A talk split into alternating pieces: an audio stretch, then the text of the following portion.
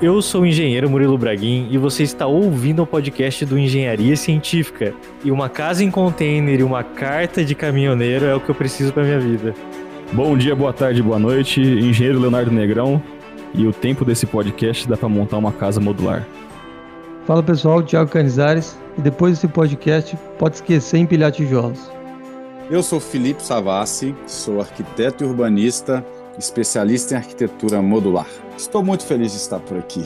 No podcast de hoje, a gente vai falar de um assunto muito especial e moderno, que é a construção de residências modulares, residências em container, em wood frame, steel frame. A gente, a gente trouxe um especialista no assunto, o arquiteto Felipe Savassi, para falar disso. Então fique aqui com mais um maravilhoso podcast.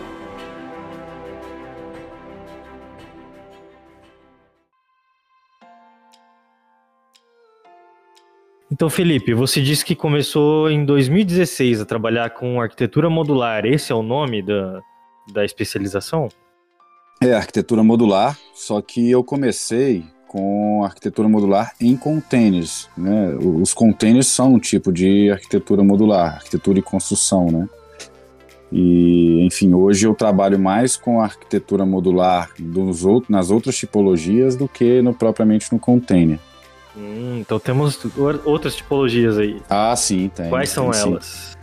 A gente tem o wood frame, né, que é a madeira. A gente tem o, o, steel frame, que é o metálico, né? E dentro do steel frame você tem ali o aço pesado, você tem o light steel frame, né? Então tem são, são, é uma ramificação de cada tipologia. E tem até mesmo a arquitetura modular em concreto. Com placas de concreto daí? Com, com placas e aí você faz os módulos. A arquitetura e construção modular, ela tem dois tipos, né? De, ela tem duas linhas, a 2D, que são painéis, que a gente chama construção panelizada, e tem o 3D, que são os, os módulos volumétricos mesmo, né? Que como a gente comumente vê saindo das fábricas, nos caminhões e tudo mais, que enche os olhos das pessoas, aquele lá é o 3D. Então, existem essas duas tipologias aí. E dentro de cada uma delas a gente tem o concreto, a madeira e o metal. É, são essas, basicamente essas três tipologias, além dos containers. Felipe, fala assim pra gente, pros nossos ouvintes, da onde surgiu o seu interesse em trabalhar com isso? Olha, eu sempre tive, como eu disse para vocês, um pezinho na questão de sustentabilidade. Só que eu não tinha noção até então, antes de vir para Floripa e trabalhar lá com com a parte da execução da, da Ferrara Habitat, sobre o que era de fato trabalhar com arquitetura modular, enfim, é, é, o que, que é né, arquitetura e construção modular? É uma forma de você usar componentes para para montar um edifício, às vezes esse componente já é uma edificação, como um stand de vendas, por exemplo. E isso me encantou, porque é muito sustentável, né? É muito industrializado, é muito eficiente, com muito pouco recurso natural utilizado, que era a linha que eu vinha seguindo lá na arquitetura uh, sustentável no começo, mesmo que no, numa tipologia construtiva tradicional, convencional. E aí, quando eu, eu vim para Floripa, eu já tinha expertise da, da construção civil sustentável, a, a Ferraro precisava de um de alguém para assumir o braço executivo da empresa ali, da, da execução das obras. E aí foi nunca mais sair, né? Disso foi através daí que eu é, aprendi tudo que eu sei sobre né, até os containers e tudo mais. Foi o meu começo e foi tanto foi tanto murro em ponta de faca que acerto e erro que eu resolvi fazer um e-book, né? E daí a coisa surgiu com escalou, né? Vieram os, os os cursos online, cursos presenciais e tudo mais. Veio o estúdio, né, o Felipe Savassi, Container Studio inicialmente, depois ele se tornou Modular Studio, porque houve uma transição. E aí, enfim, a história é mais ou menos essa. O que, que é esse estúdio? Estúdio é o. Hoje é o meu, o meu, meu escritório, né? A, a empresa de arquitetura modular. Ah, e ela, tá, certo eu fiquei na Ferraro ah, até 2017, quando então eu, com essa escalada né, dos infoprodutos na, no meu cotidiano, na minha vida, no meu trabalho, é, a coisa tomou uma forma né, que eu resolvi seguir uma linha uh, individual ali com a minha empresa e fundei inicialmente o Felipe Savassi Container Studio. Né? E hoje, gente, eu, eu, eu houve uma transição meio que natural uh, ah, para arquitetura modular, que não o container em si, porque as possibilidades são muito maiores, né? E eu posso até explicar para vocês mais detalhadamente um pouquinho para frente, mas é, e daí surgiu, é, eu fiz, eu optei por uh, mudar o nome da minha empresa para Felipe Savassi Modular Studio, porque fazia muito mais uh, sentido do que realmente a gente vem desempenhando hoje. Você faz projetos ainda?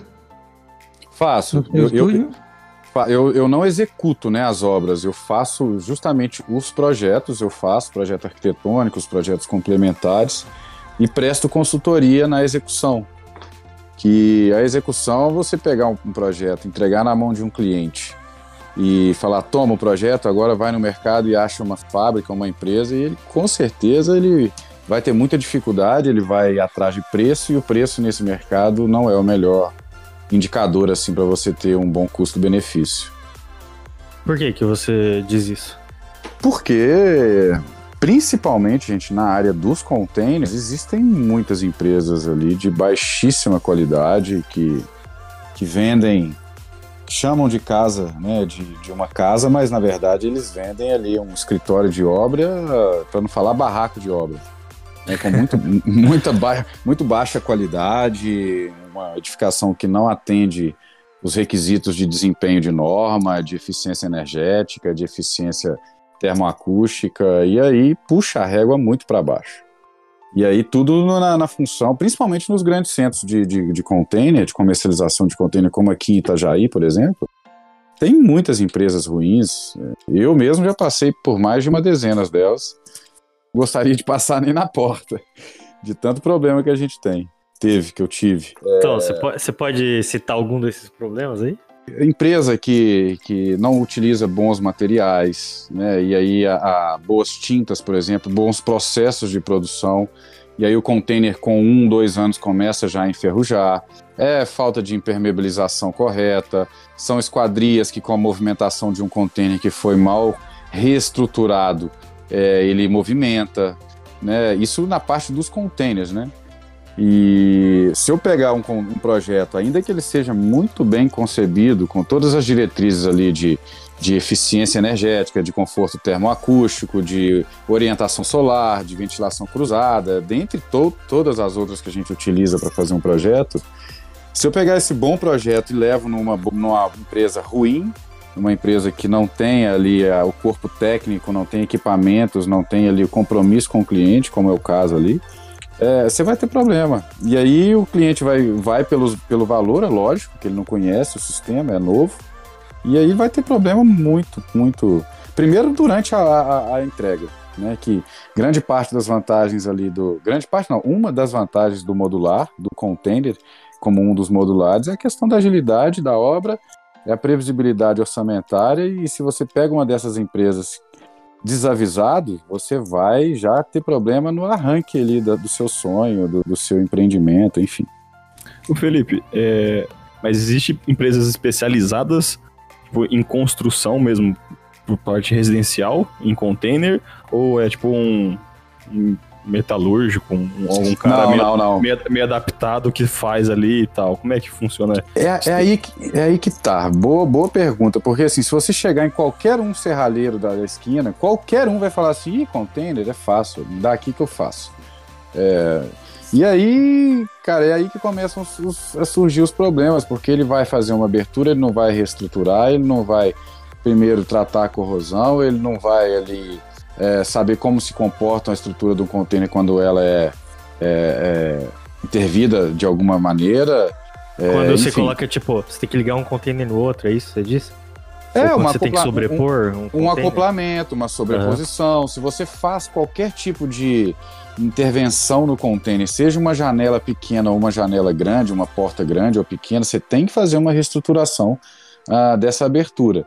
E quanto maior essa, essa abertura, maior é a reestruturação que você tem que fazer no container. Porque o container, se você, não sei se você sabe, ele é uma, um, ele é uma folha de papel uh, é, corrugada, né, com as dobras ali, o que dá rigidez para as paredes, só que ela é.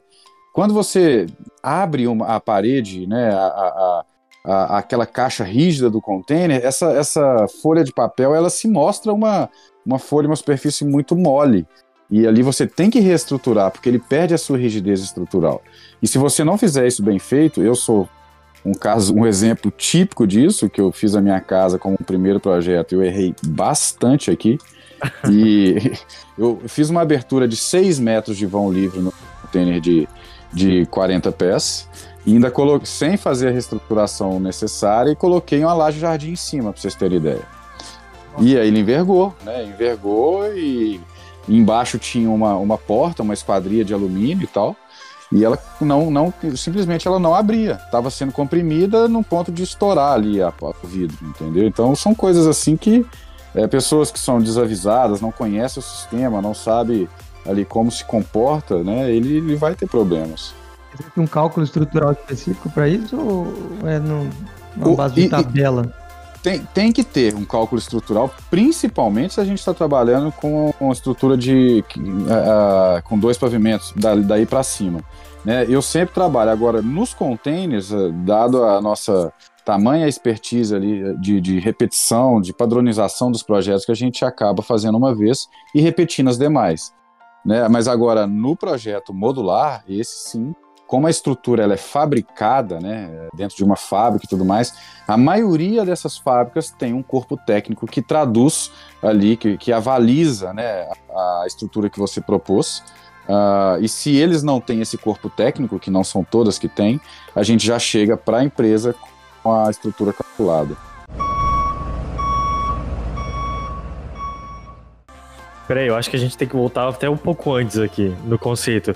Porque é o seguinte, vamos lá, a gente tem um, um container que chega no navio cheio de Xiaomi dentro. Então, assim, como é que aquele container que chega no navio vira uma casa?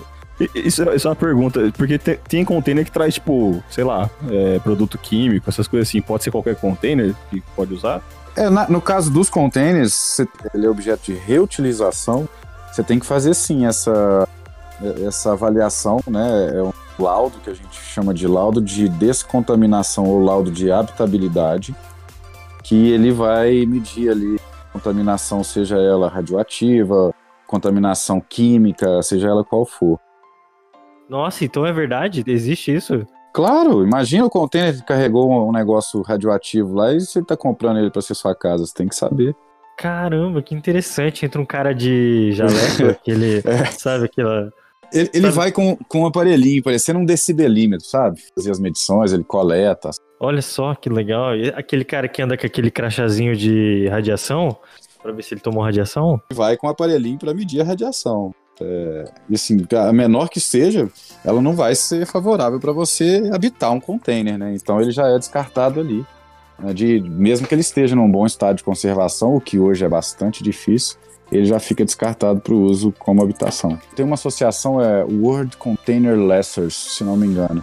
E aí todos os portos, armadores, os centros que trabalham, né, portos secos ou não, eles têm sempre que indicar um fiscal desse ou uma empresa que fazem o laudo, né? E aí eles vão avaliar contêineres bons e ruins. Eu tô imaginando mais ou menos a cena daquela série lá, Chernobyl, sabe? O cara chegando depois, falando, pode usar. É, é. Mas até o container de, de obra ele precisa também ser certificado, né? A certificação ela é a mesma ou, ou não? Ela é muito diferente? Não, não, ela é a mesma. É, o laudo de habitabilidade ele significa que o container ele não está contaminado para o uso ali do, do para habitação, seja ela comercial, residencial ou institucional de uma pessoa dentro do, do container, do uso, né, para uma por uma pessoa dentro de um container. As outras certificações que na verdade não são certificações, e sim é, desempenho, né? É, desempenho térmico, acústico, isso não é medido ao ponto de ser fiscalizado, mas sim de entregar uma qualidade e uma habitabilidade, certo? Quem trabalha com arquitetura modular, seja ela em qualquer das tipologias que eu citei para vocês, nós temos que atender a NBR de desempenho das edificações, que é a 15575. Seja ela na durabilidade, na resistência dos materiais. A fachada externa tem que durar, por exemplo, mínimo 40 anos, a estrutura mínimo 50 anos, a, pintura tem que durar tanto, impermeabilização, estanqueidade, como você disse. Então, assim, todas as diretrizes da norma têm que ser atendidas e elas podem ser atendidas. E o mais curioso disso, pessoal, é que, segundo laudos, né, que a gente tem acesso, tanto Brasil ao Cubo, do OTAEC, da Visia, uh, a Visia, essa, essa então, ela tem é, é mais de, de 20 laudos atestando que a, a, a eficiência termoacústica uh, da, das, e de durabilidade das edificações regulares que eles executam, elas têm uma eficiência maior do que até a alvenaria convencional. Mas com algum tratamento específico, não simplesmente uma parede de um container. Container ele pode sim atender à norma 15575 desde que você faça todo o sanduíche, toda a preparação, as diretrizes para que você atenda. Como é que você sabe se uma, se uma edificação está ou não atendendo à norma? Primeiro que você tem que partir de um bom projeto. Esse bom projeto ele tem que ter ali as camadas de isolamento condizentes com determinada região. Se eu estou projetando lá no Chile, por exemplo, que é um frio muito intenso, eu tenho lá as diretrizes para fazer uma parede, um isolamento termoacústico que atinja lá aquela, aquele grau, uh, aquela amplitude térmica anual, ali, digamos, daquele determinado terreno. Aqui no Brasil você tem uma, aqui no sul, lá no Nordeste você tem outra, e aí você tem que trabalhar com essas diretrizes. Eu costumo trabalhar nos containers com até oito camadas de isolamento termoacústico é bastante coisa. E aí, por exemplo, você vai trabalhar isso na casa inteira? Não precisa.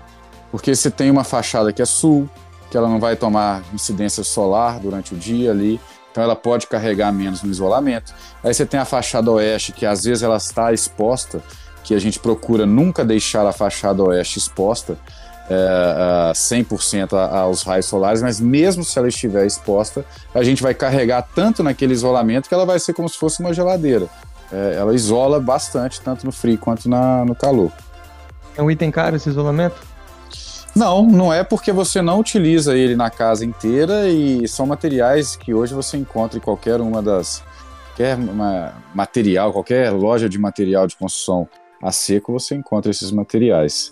Tem muita empresa que não presta atenção nessa lei de desempenho e aí faz um projeto que esteticamente é bonito, mas que ele é quente, ou que ele não tem acústica legal, ou que ele vibra quando você caminha por ele, né? Ou ele não tem a durabilidade que pede lá a norma. O que, que a norma ela protege? O cliente de que ele tem uma boa edificação. Não é o sistema que é ruim, né? Às vezes ele é mal concebido e mal executado. É muito, muito bem colocado, é isso aí uma empresa que trabalha com sistema modular, ela pode ter um sistema modular lá que é abaixo da crítica de, de, de qualidade, porque ela não utiliza o processo correto. E joga é... contra o, o sistema, né? Aí o presidente fala, ah, não, porque modular vibra. Mas na verdade, às vezes não, não é que vibra. É, é, é tocou no ponto-chave, é isso aí. É, ou fala que modular é quente, né? Ou que é acusticamente ruim, por causa disso. E, gente, a, a maioria dos materiais de acabamento e revestimento de uma, de uma casa convencional, de uma alvenaria convencional, ele é possível de ser trabalhado no container também. Você comentou a questão, questão da estruturação, que se fizer uma abertura, tem que é, reestruturar e tal. Você consegue, tipo, tirar uma lateral inteira e trocar por alguma coisa, ou deixar aberta, ou você tem que reforçar a estrutura dos, dos montantes lá da, do container para poder aguentar e tal? Como é que funciona se você quiser, sei lá, abrir um, uma lateral inteira, alguma coisa assim? É exatamente. É, foi o que o que eu falo nos meus cursos, meus alunos falam assim, ó, esse aqui é o exemplo do que não fazer, eu dou o exemplo da minha casa, porque eu tenho fotos do envergar, de quando envergou e tudo mais, flambou totalmente a estrutura, o teto. Mas é assim, é, você pode abrir totalmente a lateral desde que você faça uma viga ali, um reforço estrutural. Se você quer um, uma, uma viga, um, um, teto ali o mais alto possível, né, que o container a gente tem ali 2,90 de de altura externa e aí internamente você tira ali a base, você fica com 2,70 e tal. Então, se você pode colocar essa viga por baixo, né, fazendo ali na, a, o reforço da longarina superior da, do container, ou você pode colocar uma viga invertida por cima ali do telhado e ela já vai fazer parte ali da sua cobertura. Então, se a pessoa quiser fazer uma lateral inteira de vidro, uma coisa assim, é possível. Só tem que tomar conta com, com, os, com a estrutura do, do container em si, né? É, você pode é, ou carregar numa, um reforço da viga longarina uh, do container ou colocar pilares também. Abrir toda a lateral, incluindo, uh, prevendo pilares. Uhum. Queria saber se você já fez pé direito duplo né, nesse caso. Não, nunca fiz, mas eu já tenho um projeto que ele não foi executado ainda utilizando container uh, com pé direito duplo. Agora, no, no modular eu já fiz. Daí teria que ter uma estrutura metálica, um outro pórtico com pilares e vigas ali para para fazer uma estrutura independente ali para esse pé direito duplo, né? Exatamente, exatamente. Ou você pode é, mesclar, né, fazer uma estrutura ali mista entre o container e essa estrutura metálica, ela pode vir até já como um módulo, né, e assentado ali em cima. Seria um, um fechamento, né? Ah, não seria mais estrutura, talvez, e seria um fechamento só. Sim, dependendo do projeto, é, poderia ser um fechamento apenas ou mesmo uma estrutura em si autoportante. Só para os ouvintes entenderem, as longarinas são aquelas partes metálicas mais rígidas do container, é o que forma a caixa mesmo. Isso. As longarinas são a, as vigas laterais do, do, dos containers. A gente tem ali os corn posts, né, que são os quatro postes laterais ali nas quatro laterais do container. Embaixo ligando um poste no outro, eu tenho, a, eu tenho as longarinas inferiores e em cima eu tenho ali ligando o, a, a, parede ao a cobertura, né, ao teto, eu tenho as longarinas superiores e essas são longarinas de tubos de, 5, de 50 por 50 milímetros e são muito frágeis. Ah, uma vez que você mexe ali, faz uma intervenção na estrutura do container, aquilo ali ela, ele perde totalmente o, a rigidez, sabe? Inclusive, se você caminhar no container em cima dele, não sei para quem já, segundo você já caminhou, você caminha e ele se mexe todo. Então, ele parece ser rígido, né? Ele, ele, ele aguenta até 35 toneladas de peso, quanto transporte e tudo mais para cargas, mas ele, quando você faz uma intervenção nele, abre uma, uma abertura qualquer, ele, ele precisa sim de um reforço. Acho que eu, onde pega o, o, ponto de carga dele é, é, no, é nos, nos, postes, né? Nos pilares. Só nos postes, exatamente. Eu trabalhei com, com um container em obra, com descarga dele, e o, o içamento é só pelos, pelas pontinhas, do, pelos cantos, né? Pelo poste Ex Exatamente. Mas quando você tem um container muito aberto, é, é, até ideal que você não utilize as laterais e pegue ele como uma bandeja, sabe? Por baixo. Uhum. Ah, porque aí você, você, você força menos a estrutura e evita flambagem e tudo mais. Tor torção. Torcer ele, né? Isso, isso, isso. Não queira fazer do it yourself, porque você vai se lascar. É impossível você fazer sozinho, né? Pegar qualquer pessoa que nunca fez e. Mas você sabe o que acontece, cara? Acontece, as pessoas ali acham que o container ou modular, por ser industrializado, por ser uma construção seca, é fácil de fazer. Ah, vou comprar um container ali no armador, depois é, vou contratar um serralheiro, depois vou contratar um gesseiro, depois um, um eletricista, um encanador e tal, vou contratar uma empresa de esquadria e tá feito. Cara, você vai ter problema o resto da sua vida. A começar pelo container que você não vai saber escolher, porque existem N tipos de containers e estágios de conservação. E no modular é porque realmente você, você requer para fazer uma construção modular. É mesmo porque a edificação modular ela, vamos dizer assim, não aceita o erro que a engenharia tradicional aceita, né? É, acerta no reboco, quebra aqui, quebra ali. A modular, ela tem que encaixar as coisas, né? Falando assim. E milimetricamente. É, é isso aí. Milimetricamente. E é por isso que, às vezes, dependendo do projeto, né? Cada projeto é um caso, mas tem projetos quando são é, multimódulos, né? A gente costuma ah, pré-montá-lo na fábrica para fazer o, o, ajuste fino de acabamentos, de acoplamento e interligação de circuitos e tudo mais. Então a casa é totalmente montada, no, ela é pré-montada no galpão ali, depois que ela é concebida, foi fabricada, seus módulos, e aí depois desmontada e montada em loco numa facilidade, numa eficiência muito maior uh, do que se você estivesse montando pela primeira vez, e às vezes com possíveis incompatibilidades, né, por, ser, por estar sendo montado a primeira vez. Porque naquele primeiro momento é que você também já vai dar uma contornada nos erros. né? Exato. E num ambiente fábrica. controlado. né? Isso, porque uma coisa é, vamos dizer assim, você juntar metal com metal com solda, outra coisa com parafuso. né? Exatamente. Então tudo isso vai importar numa construção dessa. E quando você tem é, esse nível de controle, de compatibilização, de aferimento dentro de uma fábrica, é, é- é completamente diferente. E em termos de custo também, você imagina uma obra, uma, uma, uma compatibilização dessa sendo feita em loco com a equipe fora da, da fábrica ou dentro da fábrica, né, dentro ali do seu teto, da sua, do- dos, seus, dos seus limites ali, do, do, do ambiente próprio para isso, é muito mais eficiente. Os terceirizados eles vão para dentro da fábrica. Quando tem os terceirizados, sim, para dentro da fábrica. A gente está falando bastante de container, mas hoje eu tenho trabalhado é, e o mercado em si tem crescido. ah, inclusive, eu, eu tive em, em Orlando, na Flórida, agora na, na Feira Mundial de Modular, inclusive, né, representando lá ah, o- os containers também, que é uma feira mundial, enfim, de arquitetura modular que pega todas as quatro tipologias. E vim com um dado de lá de que hoje a gente tem um market share no mundo de 3%. De cada 100 metros quadrados, 3 são, são modulares. A gente vem de quê? De 50, 60, talvez 70 anos né, de, uma, de uma presença maior de modular no mundo. Mas ah, nos próximos três anos, ou seja, em 2023, a gente vai para 6%, ou seja, dobrar o market share de modular no mundo. Isso é um marco bem, bem forte. Porque Esse- assim, pa- parece que o container, pelo menos assim, na, na minha visão, que é uma obra assim mais fácil de, de ser feita, executada, que talvez fique com uma qualidade final melhor do que a alvenaria.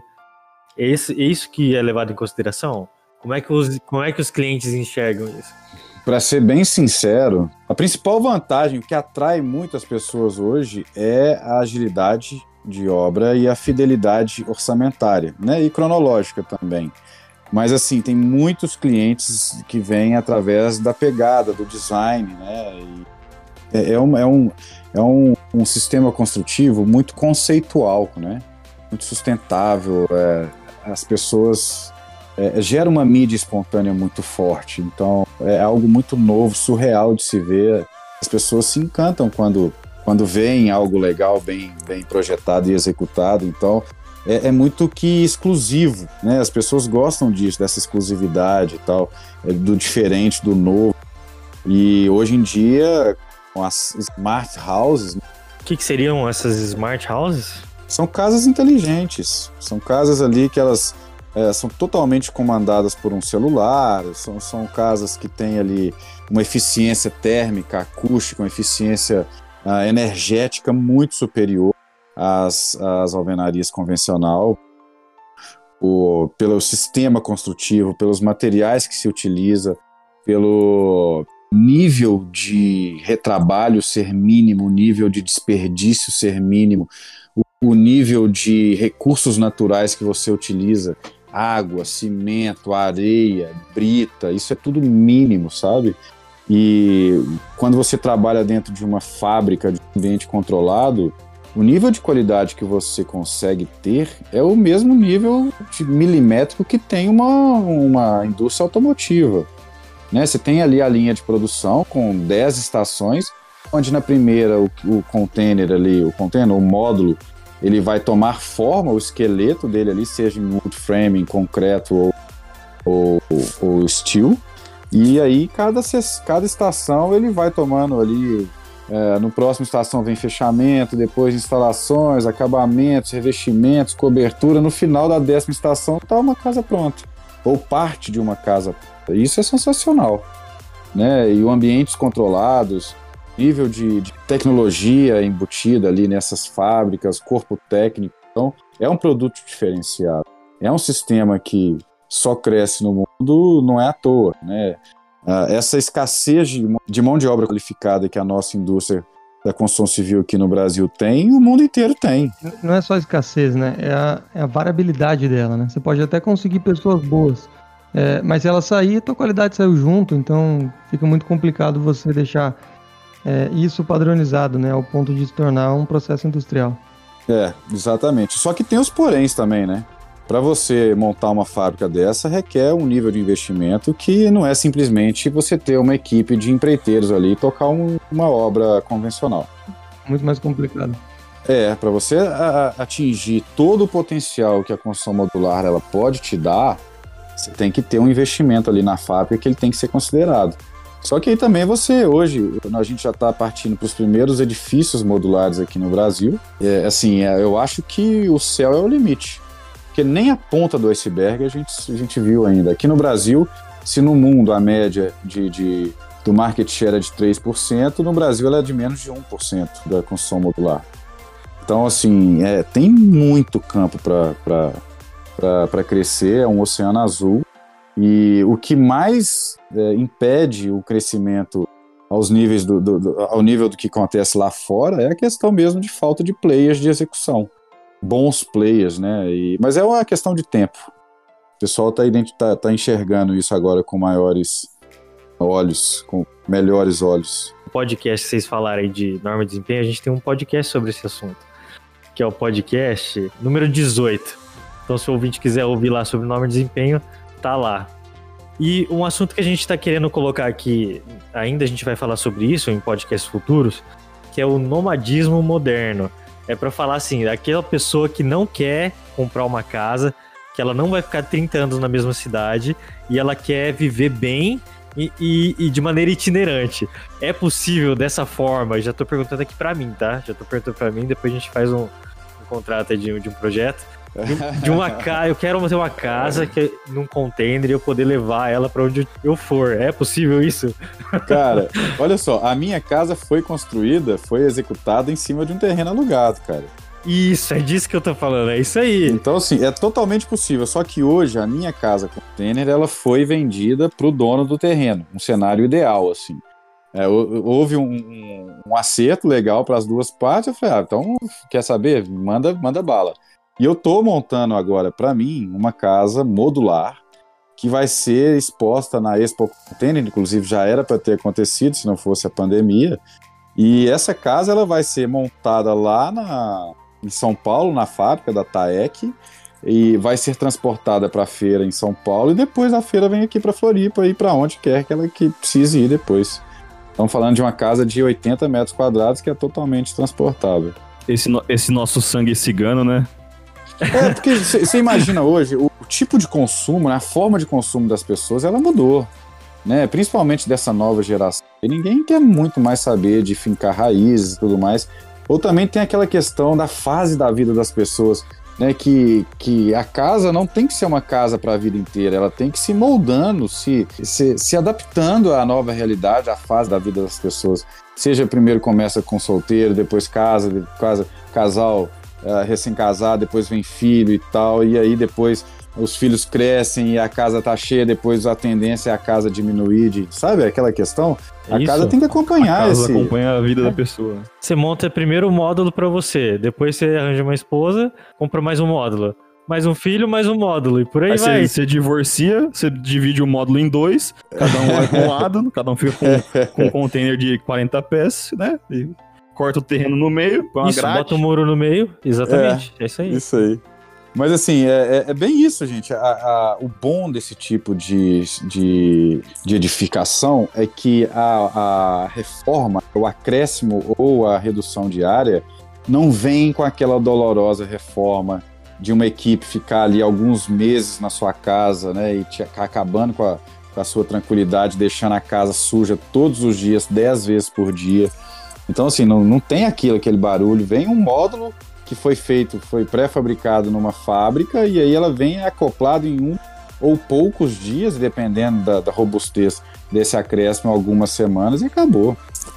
Isso aí me leva, é, nesse assunto aí que o Murilo puxou, me leva à pergunta que eu botei lá no nosso grupo do WhatsApp, Felipe, que era é o seguinte: corro o risco de dormir no Brasil e acordar no porto de Xangai? Cara, eu acho que não chegou para tanto ainda, mas seria possível, viu? Eu vejo que, que o mercado da construção civil ele é muito inerte à mudança, né? A gente constrói ainda igual a não sei quantos mil anos atrás, empilhando tijolinho. Sim. E tem uma resistência a essa mudança por parte do, do, do governo e, e, e, instituição financeira. Vou dar um exemplo. A maioria das pessoas elas compram casas financiadas, né, através de financiamentos bancários. Sim. Essas casas com contêineres ou outro tipo de construção modular, elas são financiáveis?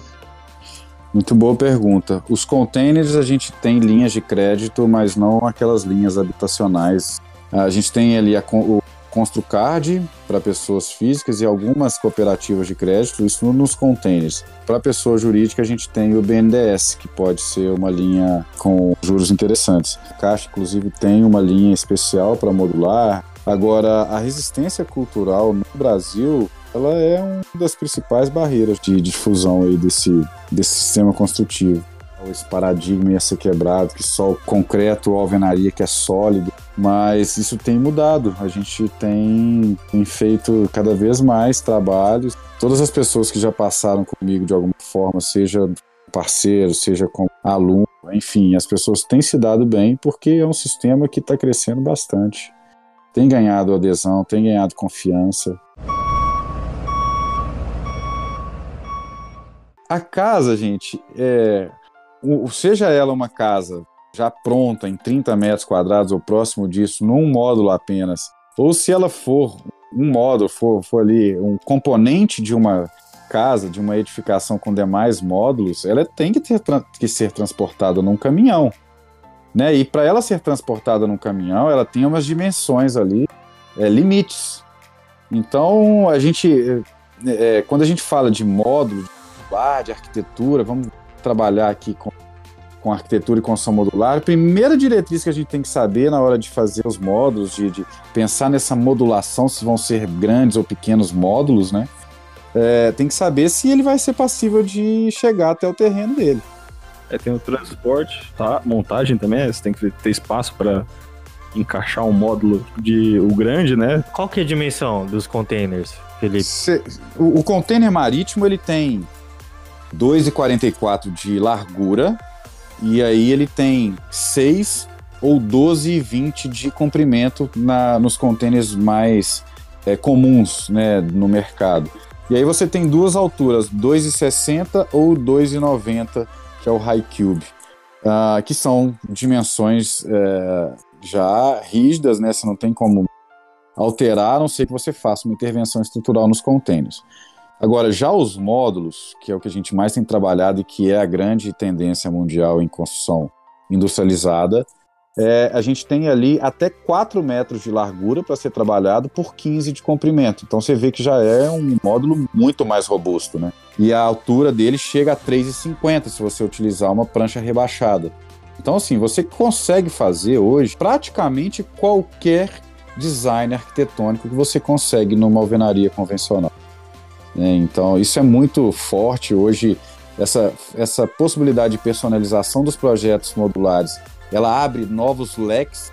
São públicos que antes não consumiam o modular da, é, é, básico, quadrados, careta, a rigidez estrutural ali que os containers têm, né?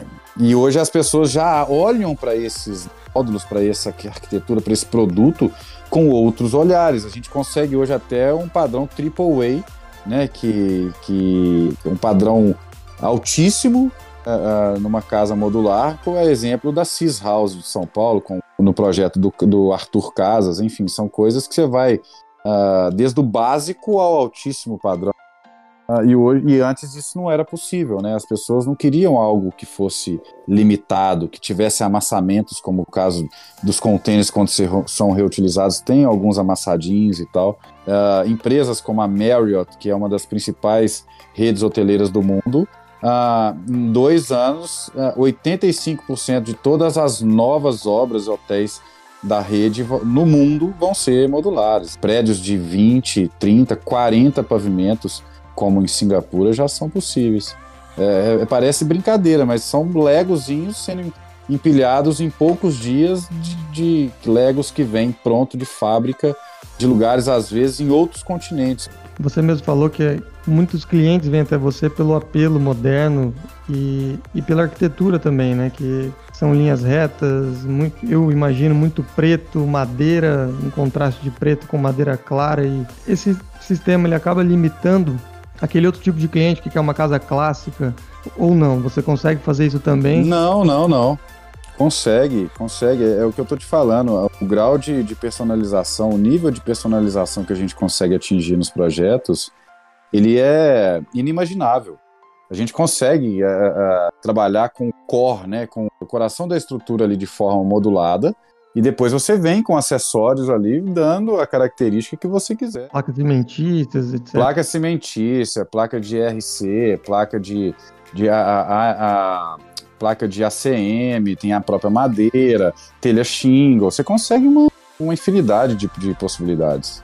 Desse, nessa questão aí de, de casas e tudo mais. Então a gente pode pegar um projeto, consegue executar ele tanto tipo, na alvenaria, você conseguiria fazer ele modular. Tem uma necessidade de compatibilização. Se for um projeto feito por um arquiteto ali para que não tem os conhecimentos do modular, né? Eu chamo de projeto com DNA modular, que é um projeto que já tem as diretrizes ali de modularidade. Mas quando não é esse caso e tem um, um arquiteto que foi na linha convencional e ele quer fazer uma compatibilização, ele quer estudar a possibilidade, a viabilidade de se fazer em, em, em, modular, existe essa compatibilização que é feita.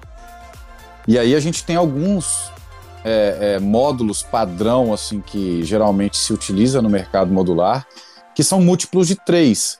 Por exemplo, é o, o módulo de 3 por 3 o módulo de 3 por 6, o módulo de 3 por 9, o módulo de 3 por, por 12 e por 15, aí vai.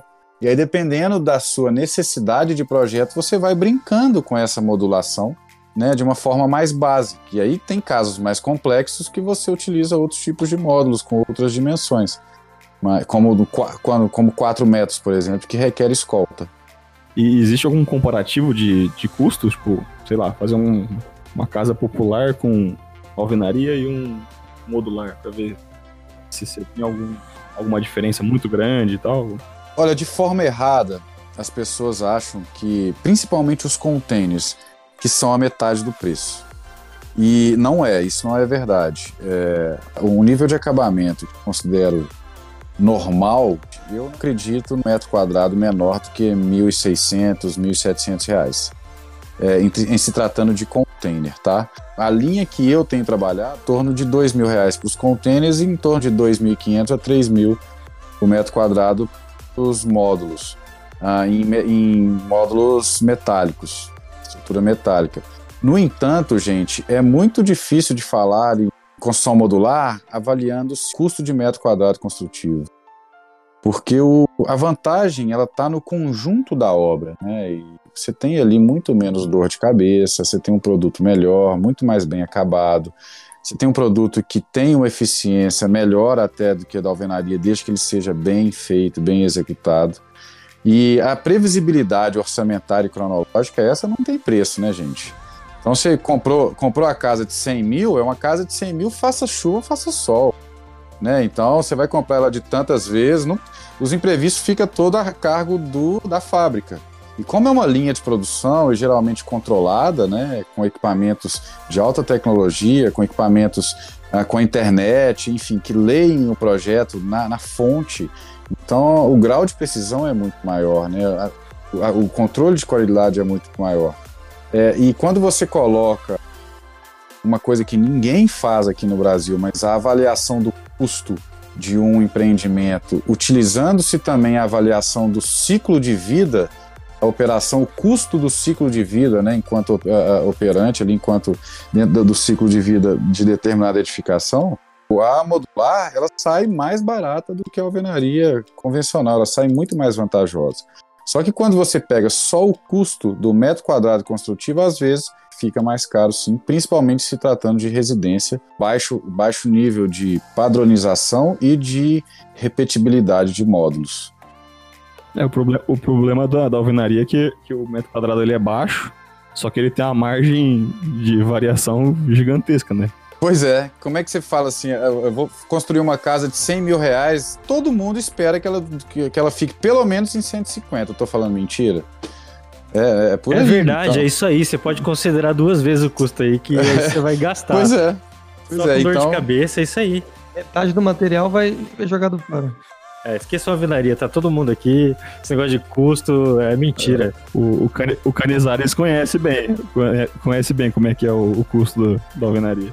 É, pelo amor de Deus, gente, tem que mudar isso aí. Eu- A gente tem que mudar isso aqui. A engenharia científica tem que colocar isso aí como meta.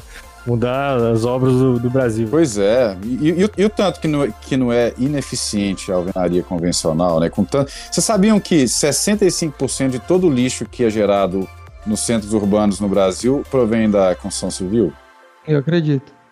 65%. Sabe o que, que é isso? É, é- é- é- é dinheiro, dinheiro jogado no lixo, né? Não, é, é muito recurso jogado fora. É tempo, É, dinheiro, é, natureza, tudo. Tudo recursos valiosos. Pois é. E tudo que é jogado nas caçambas ali é dinheiro que, que foi produto de alguma forma comprado, né? Comprado e trabalhado, né? O seu trabalho como arquiteto envolve também fazer as parcerias e saber quem monta, né, a- as modulações. Sem eles eu não sou nada. Meu projeto vai ser lindo, um render lindo. Nunca vai sair do papel. É um render maravilhoso. Vai ser um render maravilhoso pra postar no Instagram, né? Vai ser um render maravilhoso.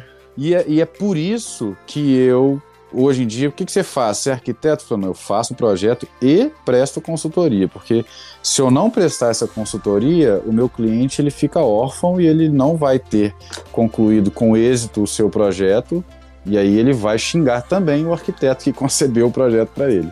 Ainda que o projeto tenha sido legal, bem executado, bem feito e tudo mais, se ele não for bem fabricado, bem executado, instalado, sobra para todo mundo. O que eu vejo de muitos trabalhos de projetistas é que eles ficam muito assim, fazem um projeto, entregam e pronto, esquece. Porque é igual o Canizares falou, tem mil anos já que se constrói daquele jeito e vai consertar tudo na obra que der problema. Não sei se entra até a sua consultoria no âmbito do, da usabilidade da, da edificação. Tem que entrar, porque assim, não, não tanto na operação, agora, enquanto eu estou fazendo o projeto, é, uma das grandes é, vantagens também, e até, não sei se é é uma vantagem, mas eu acho, eu digo necessidade até, é, seria uma palavra melhor, eu, enquanto arquiteto, junto com meu time, essa coordenação de projeto, né, da, da solução que nós estamos ah, sugerindo para determinado projeto, é muito importante que a gente saiba já, tenha uma diretriz, qual tipologia de módulos nós vamos trabalhar e se a gente já tem uma região específica que é atendida por determinada empresa ou por determinadas empresas, que a gente faça o desenvolvimento, a coordenação desse projeto de forma integrada com a fábrica.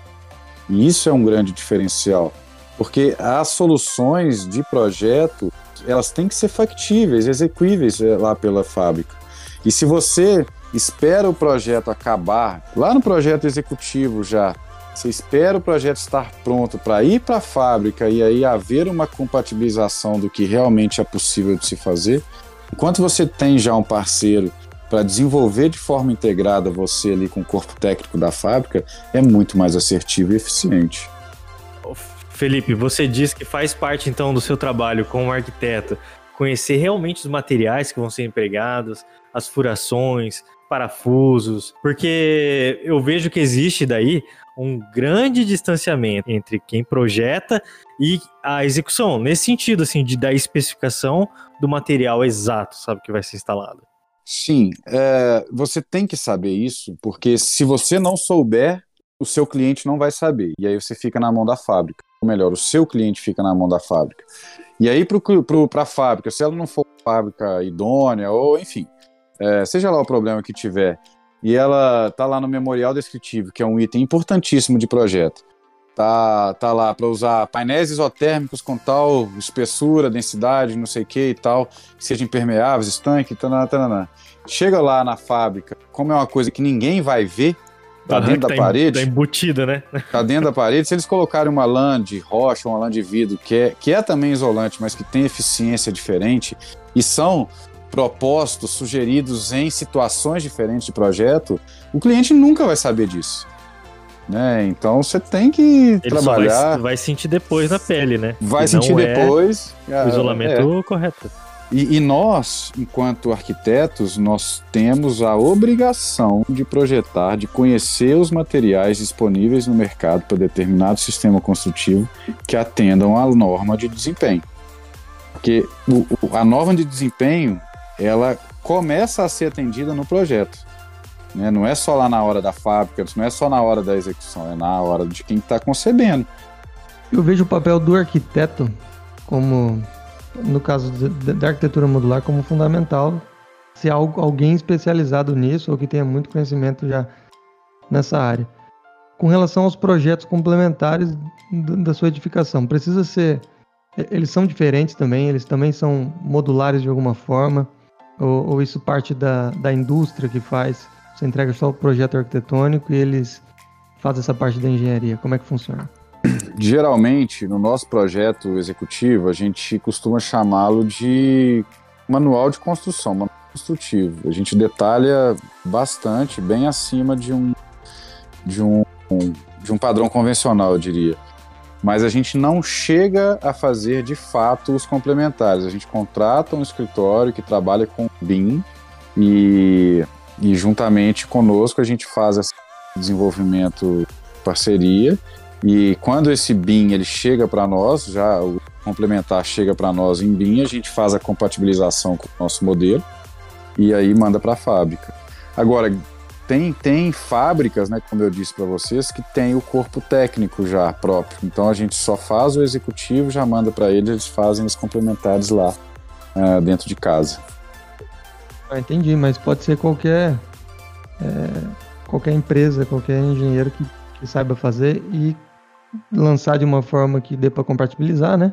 Sim. É, com plataforma Não, não, é, não, não é difícil, não, tá? Eu vou te falar que é até mais fácil que na alvenaria, porque a gente está trabalhando muito com, com drywall, muito com estruturas que tem ali o sanduíche, né? Então a, a manuseabilidade, a, a forma de se, de, de se executar os projetos eh, elétricos e hidrossanitários, de, de ar-condicionado, SPDA, é tudo mais fácil.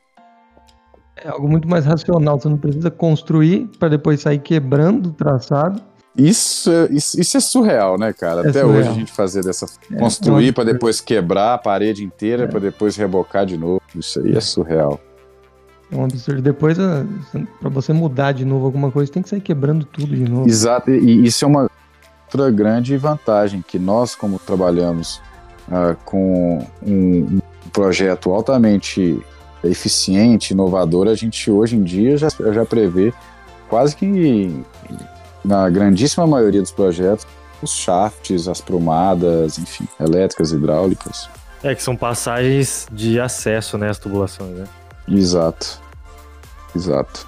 Felipe, faz parte também do seu trabalho né, e das suas parcerias aí, você ter também empresas que fazem móveis mais adequados para esse tipo de modulação? Olha, faz parte, mas assim, é, posso te dizer que qualquer empresa de planejados faz os planejados de um módulo, tá? De um container ou de um módulo, seja lá qualquer que seja. Só que existem empresas também que fazem a, a marcenaria de fábrica. A TAEC faz, fa, faz de fábrica, a Vise, a Brasil, essas grandes, a, a Tec Verde. É, Então tem empresas que já dão a, a Cis House, tem empresas que já dão a solução chave na porta para o cliente. Existe também a questão de você trabalhar os móveis para que a pessoa tenha mais espaço dentro dessas modulações, tipo aproveitando ambientes, fazendo ambientes híbridos. Isso, sem dúvida. É a marcenaria inteligente. Faz muita, muito sentido, né? Quando quanto menor o módulo, mais a gente vai utilizar desses, dessas diretrizes aí de essas soluções inteligentes, como a cama que sai da parede, a, a, a mesa que fica escondida e depois ela vira uma cama, enfim. E aí vai brincando, a gente vai brincando com essas soluções. Aqui, o, o quadro que virou a mesa, né? É, exatamente. Enfim, o banquinho que depois ele pode ser acondicionado na estante, dando, liberando lugar, sabe? Uma série de coisas assim, é, que é muito legal de se trabalhar. É por isso até que quanto menor o módulo, mais caro ele fica no sentido de se você dividir pela área, pelo metro quadrado, porque ele vai levando muitas dessas, dessas soluções. Então ali ele vai ter mais pontos molhados, ele vai ter mais pontos ali de móveis, de marcenaria inteligente, enfim. Felipe, a gente tem, tem indústria no Brasil que faz, eu vi algumas fora do país, a gente assisti um vídeo de uma do Japão, que ela tem essa linha de produção que ela entra por um lado e dá uma volta, sai pelo outro a casa pronta, né? Aham. E tem no Brasil isso? Aqui no Brasil a gente teve, a, a gente acabou de ter um, um exemplo bem legal que foi a Brasil ao Cubo e Tec Verde. É uma das, é uma das, das destaques no Brasil. Ah, em termos de construção modular, eles construíram um hotel, um, um hotel, um hospital agora em 40 dias lá em São Paulo e hospital com 100 leitos. Hospital de É. campanha? Não, hospital permanente, cara. acredita? Olha só. É um hospital ali no M. Boimirim, aquele hospital infantil, é anexo ao Boimirim, Albert, Albert Einstein.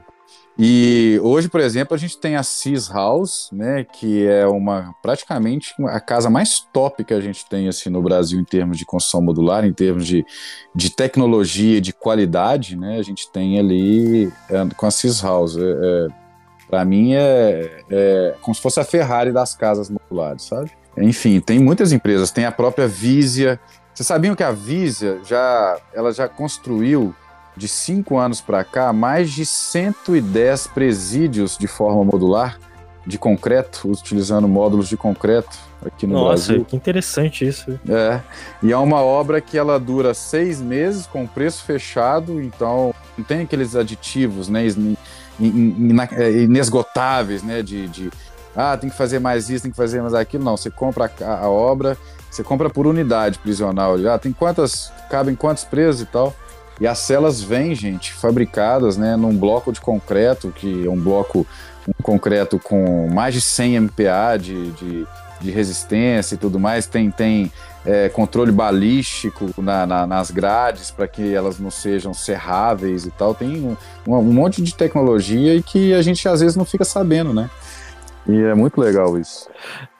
A gente sabe que quando vê aquelas notícias lá que fala assim que tem 70 presos numa cela que cabem 40, né? Caraca, velho, isso é foda. Na né? verdade, cabem 70, né? Porque tem 70 lá. Você que tem 70 sacanagem. Você tem 70 Pior que é. Se tem, se tem 70, cabem 70, né? Mentira. É, isso é por aí. A gente vai começar a ver muita coisa pipocando aí de construção modular. E eu fico muito satisfeito com isso, porque a gente vai ser sensível. Se não fosse né, essa Covid, é, a gente vinha tracionando de novo a economia, mas eu acho que esse ano está meio que, meio que perdido, mas eu acho que a gente vai começar a ver muita coisa, a notar muita coisa nova em modular, principalmente a verticalização dessas edificações aí, desse sistema construtivo. Com certeza. Sabe o que eu vou fazer? Eu vou tirar minha carteira de motorista de caminhão. Vou comprar minha casa modular. Filho, você nem alcança, você nem alcança a escadinha no caminhão, filho. Eu, eu boto. Você tem um metro e meio. Eu boto o livro lá pra sentar em Você tem, cima. um, você tem um metro e meio, você não consegue subir no caminhão. É, você acha que a, a, anão não, não dirige caminhão, então? Não, Claro que dirige. Não, não alcança o, o filho. Não. Digita no Google aí, anão caminhoneiro. Aposto que você vai achar. Vai estar reportagem disso aí, certeza. Sabe o que, que eu quero? Eu quero pegar meu caminhão, minha casa, ir lá na beira da, da praia e descarregar lá o container na, na areia e ficar lá, entendeu? É isso que eu quero. Não, mas às vezes você pode até fazer um motorhome, pô. Aí você não precisa nem Isso. tirar o, o- o motor do o motor do container, não. Já Era um motorhome. Você tá precisando. é, você não precisa de um- uma casa que, em container. Você pode fazer um motorhome que é. motorhome você fica com, com rodas, pronto. Mas é, o caminhão com container é um motorhome, ué. Mas você não precisa Sim. descer ele, a tua casa ela fica lá em cima da roda. Verdade. Mas são muitas possibilidades, gente. É muito legal. E deixa eu te perguntar uma coisa, Felipe. O, quando você falou, por exemplo, que o hospital foi construído em 40 dias, certo? Certo. É, quanto tempo antes é, tem de preparação, de planejamento e, e de, de produção? Esses 40 dias já são contando tudo? A história desse, desse projeto, ela foi, foi um- uma bateria de recordes, assim. Eles fizeram o projeto, a equipe técnica da Brasil ao Cubo e da Tec Verde, eles fizeram o projeto em uma semana, virando noites. e começaram a execução em, na, na, no oitavo dia e a partir daí foram 40 dias eles entregaram a, a obra pronta, permanente. Então, foi muito Não. rápido mesmo. Não é um hospital de campanha, hein? é um hospital permanente, modular permanente. Olha, olha só, meu Deus, disrupção aí na, na arquitetura, é disso que eu tô falando. E agora está sendo construído um também lá em Porto Alegre, nesse, pela, pela mesma, pelo mesmo time, né? Porque foi uma parceria entre duas empresas. Uma das mais tops, assim, as duas das mais tops do Brasil, a Tec Verde, que trabalha muito com wood frame, e a Brasil com steel frame. Então, nesse, nessa parceria, a, a Tec Verde, com a sua tecnologia de fechamentos de parede, ela, é, a Brasil ao Cubo fazia, está fazendo os chassis, manda para a Tec Verde, a Tec Verde faz os fechamentos e os módulos seguem prontos para serem instalados. Eu já trabalhei numa execução de uma casa modular aqui em Londrina, que foi instalada dentro da UEL, da Universidade Estadual de Londrina aqui. Isso foi em 2014. Que legal. A, Te, a Tec Verde é aí do Paraná. É, foi uma parceria que eu fiz na construtora que eu trabalhava com a Tec Verde, né? Então a gente montou a casa, veio com os módulos prontos. Na época eles não tinham as esquadrias instaladas no- nos módulos, né? Hoje eu sei que tem. Então a gente fez um evento aqui. A casa foi construída em três horas, levantada em três horas. Que top, né, cara? Isso Pois é, é. sensacional. É, o que a gente deixou aqui foi um radier, né? Um, um- uma laje de concreto, né? Como fundação. E daí veio e instalou a casa, parafusaram na hora ali, foi muito impressionante. É muito top, né? Vou aproveitar que eu falei de fundações aqui, como é que é a fundação de uma, de uma obra modular dessa?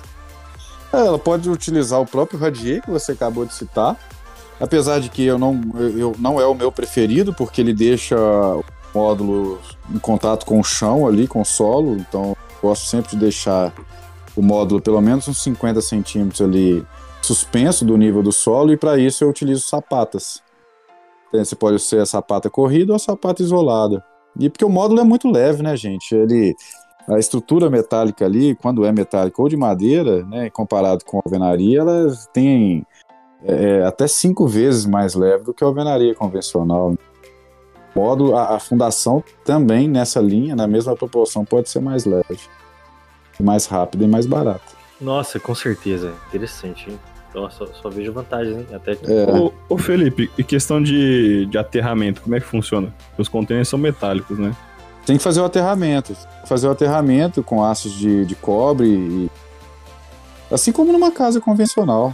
Né? E muita, muita gente tem uma objeção, é até engraçado, que pergunta se um raio atingiu o container, se vai morrer eletrocutado e tal. Você responde o quê? Que vai, né? Vai. Fala, vai, vai. Se Vai, tiver em cima do vai virar container, pipoca. vai. Você fala vai isso, virar né? pipoca. Mas é, é o mesmo princípio da gaiola de Faraday. Faraday.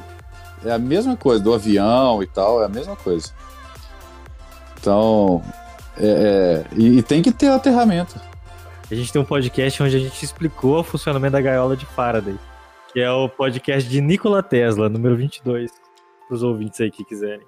A gente, É todos os assuntos a gente já falou já, Felipe. Verdade, tá, tá se tornando isso aqui. Eu, eu, eu, eu já escutei alguns aí, depois que a gente começou a se falar e tal, eu fui. Eu achei bem interessante. Inclusive a da 15575 é muito interessante mesmo para quem quiser ficar por dentro aí. A gente legal. falou até de miojo na construção civil, na 1575. Ah, é? É. Miojão. Então, é.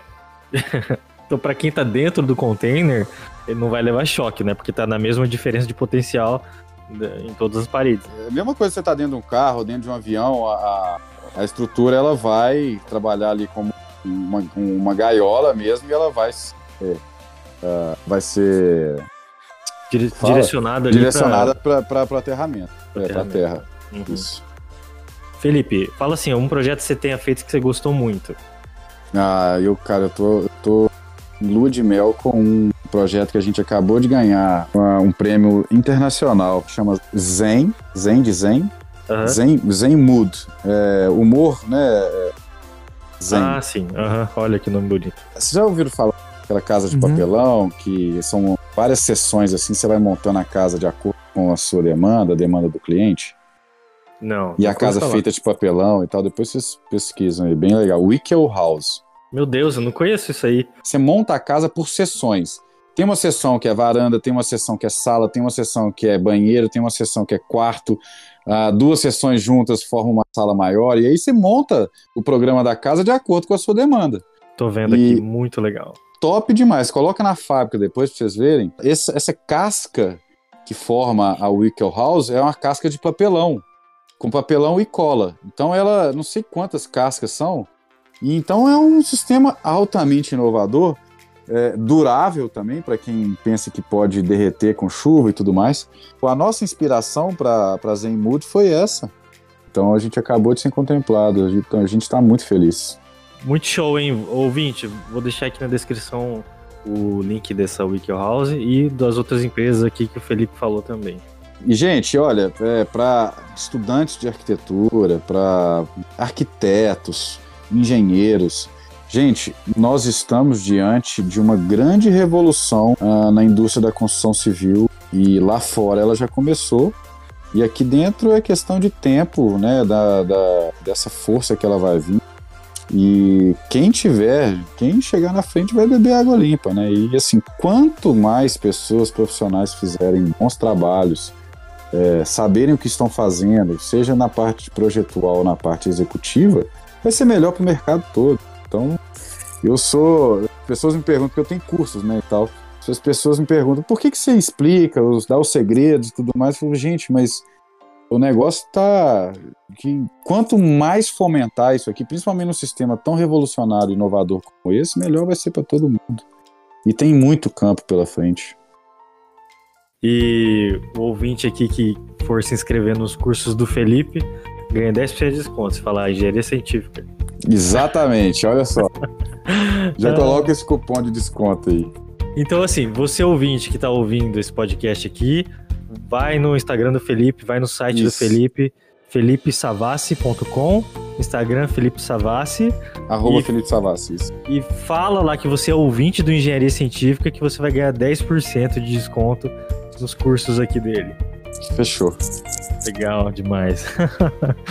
tudo der certo, né, se a gente conseguir até lá normalizar as coisas dentro do possível, em setembro a gente vai estar tá lá no na Expo Container, que é uma feira de arquitetura e construção modular, não só de container, que vai acontecer em São Paulo. A maior feira desse, desse nicho aí no Brasil. Nossa, que deve ser um negócio fantástico.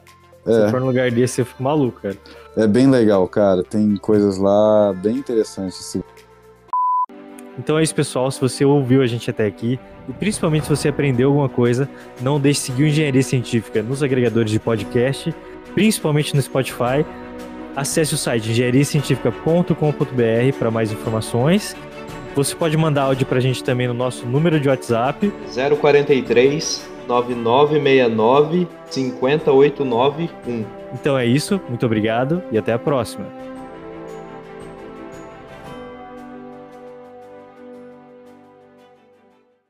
Coisa. Onde fica a caixa d'água desses projetos? Porque parece que não tem aquele espaço em cima.